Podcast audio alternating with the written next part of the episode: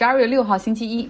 今天主要讲两个美国的事情哈。第一个事儿就是密西根校园枪击案的后续，持枪杀人的十五岁的孩子的父母也被捕了，他们在这个案件中有什么样的责任？第二件事呢，要讲的是美国最高法院对于堕胎权的案件进行了听证会，对控辩双方进行了提问，几个保守派大法官有可能会支持进一步限制堕胎权，他们在法庭上究竟说了些什么？好，我们先来到密西根哈。十一月三十号，密西根州 Oxford 中学发生了校园枪击案。我们在上一周也讲了，十五岁的长着娃娃脸、戴着眼镜的男孩 Crumbly，他持枪打死了四个同学，另外有七个人受伤。他已经被关押在当地的少管所里。将以蓄意谋杀、恐怖主义等二十四项罪名被起诉。虽然他是未成年人，但是根据密歇根州的法律，是允许一些极端案件下未成年的嫌疑人也可以用成年人的罪行，然后来进行起诉。那么，这个十五岁的男孩 Ethan Crumbly，他是拒绝认罪。但是如果因为这个证据都是比较确凿的哈，如果罪名成立的话，他将会面临着终身监禁。周末发酵的新闻就是他的父母对这个案件也有责任。警方和检方要求他的父母在一个时间内前往警察局自首，但是他们不仅没有哈，而且还取了五千块钱，然后开车跑到了五十公里外的底特律躲了起来。经过热心市民举报之后，警方后来把他们逮捕归案。简单开庭之后，法官裁决，就这两个人暂时是需要一个被拘捕的状态，保释金的门槛是一个人五十万美元。好，那问题就来了，这对父母他们到底有什么样的责任？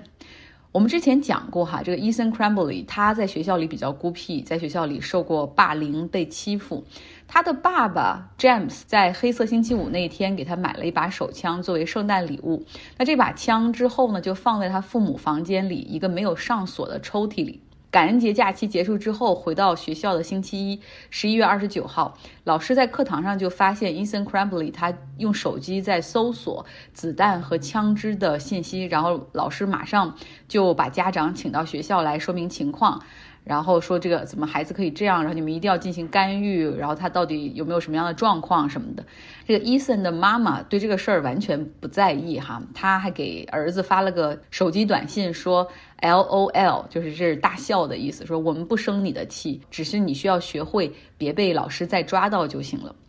十一月三十号，也就是案发当天，老师又发现伊森在课堂上，然后在在一张纸上画画。那张纸上就是一个就枪击画面，然后到处就是血，然后有人倒下，然后他旁边还写着这样的字哈。这种想法在我脑海中无法停止，帮我。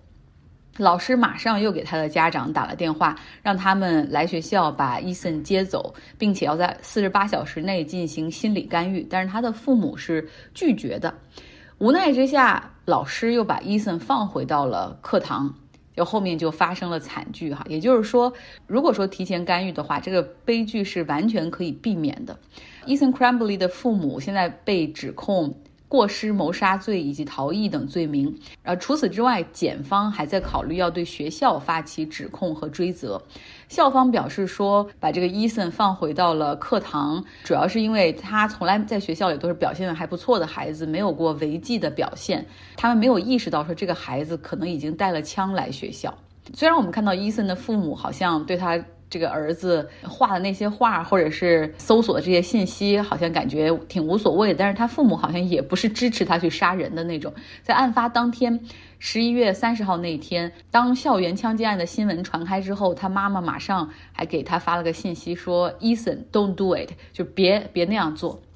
然后他爸爸在发现自己的家里枪不见了之后，立刻报警说可能是他儿子参与了校园枪击案。我们再回到那个枪支管制的问题，哈，就是有枪支的家庭，父母要承担更多的责任。但是如果不幸发生悲剧之后，那后果是一个家庭无法承受的。好，来说第二个新闻，哈，来到华盛顿 D.C.，美国最高法院在上周就一个堕胎权的案件举行了听证会。案件呢是密西西比州禁止怀孕超过十五周的女性进行堕胎。这显然哈，他是要对一九七三年根据罗伊诉韦德那个案件确立的比较有限的女性堕胎权的案例，然后进行挑战的。其实罗伊诉韦德我们讲过好几次，是非常有限的保证女性的堕胎权。它依靠的是宪法中的个人隐私的这个权利，而且允许堕胎的这个时间周期也也有限制哈，是二十三周之内，也就是五六个月以内的这个胎儿是可以被堕胎的。那在过去四十年里，其实保守派他们每年都会在地方上酝酿着很多的反堕胎权的案件，然后就是希望打官司，然后最终可以诉到最高法院，然后来推翻这个罗伊诉韦德的判例。最高法院这么多年来一直对于是否要听取这样的案件也比较谨慎。因为就是比较有争议哈，这个在自由派和保守派的大法官中就好像是一个试金石一样，所以一般他们也不愿意去轻易的去审这样的案件。之前我们并不太担忧哈，直到特朗普任期上连续任命了三个保守派大法官，其中还包括圣母大学教授 Amy Coney Barrett 这样立场和使命都非常明确的法官。再加上目前最高法院九个大法官里面，保守派和自由派是六比三，所以在这两年里面，你看到保守州的立法非常的激进哈，他们就是希望说，就是违反最高法院的判例，然后被诉，然后可以上到最高法院，趁着他们最好的年代哈，可以更好的去限制女性的权利。密西根州的立法是把这个怀孕堕胎时间的限制从罗伊诉韦德的二十三周降到十五周。我们知道还有一些排队等着审理的那些州的法律进一步降到六州。那关于这个案件，其实保守派的大法官他们里面大概有两派观点，就是说这个案件我们究竟要讨论什么？有一派是首席大法官罗伯茨，他的理念就是说很明确，讨论的就是要不要把限制改成十五周。那还有一派更激进的大法官，他们就是托马斯·阿利托和戈萨奇这一派，他们而考虑的是要彻底推翻罗伊诉韦德这个判例，允许各州根据自己的情况去设置自己州的法律。那么，自由派的三个大法官，他们则非常坚持要保护已经就很有限的堕胎权。像自由派的女大法官索托梅尔，她就提出了一个很犀利的问题，就是说，为什么我们要审理现在这个案件？为什么我们要重新考虑到怀孕周数这个限制的问题？在一九七三年判例的时候啊，二十三周作为堕胎的一个限制时间，是根据医学界给出的一个定义，就是说胚胎变成婴儿。呃，那个时候大概二十三周左右的时候，这个所谓的婴儿超过一磅，而且他有头有脚，他可以听到外界的声音了，所以定义是从胚胎变成婴儿。那么现在，请问医学界有没有重新修改过这个周期的限定？如果在科学界这些定义和条件都没有发生变化的情况下，为什么我们现在要讨论十五周这样的一个限制？然后他还说，如果最高法院要按照政治理念去裁决这个案件的话，我不确定我们这个机构的权威还能维持多久。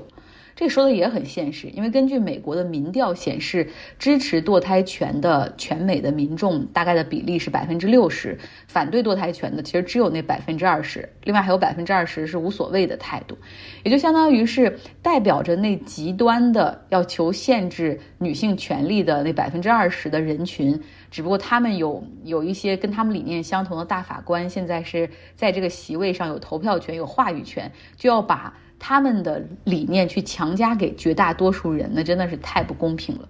现在听证会已经结束了哈，法官们会举行闭门会议讨论，以及他们内部的投票之后呢，撰写意见书，大概会在明年三四月份的时候公布裁决结果。从目前庭审那各位法官提问的角度来看，感觉对于女性权利来说非常的不乐观，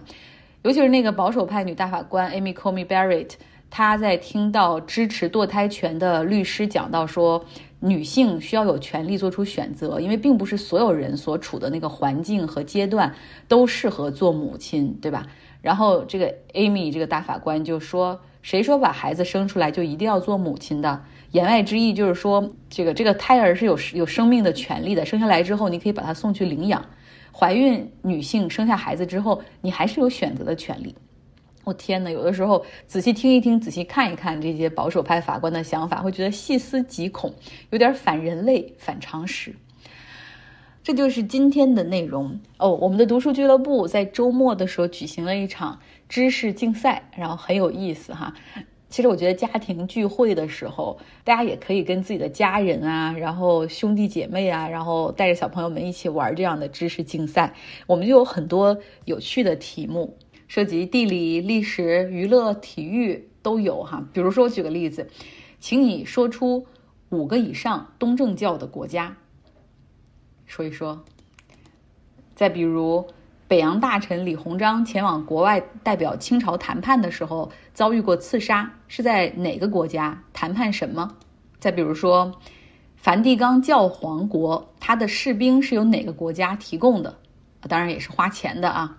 再提一个问题给大家：这个世界上有二十多个国家是没有军队的，请问以下哪个国家它不属于这个行列？哥斯达黎加、冰岛、新加坡、巴拿马，有很多很有趣的问题哈。如果你想参与我们下一次的知识竞赛，那你只有一个办法，那就是加入我们的读书俱乐部。我们大概在二零二二年的新年之后还会再举行一次。OK，读书俱乐部本周开始阅读一本新书，叫做《东印度公司和亚洲之海》。它跳出了文明、国别、地域的限制，通过东印度公司的兴亡，哈，展现出了两个世纪里历史的一些变迁。OK，今天节目就是这样，希望你有一个愉快的周一。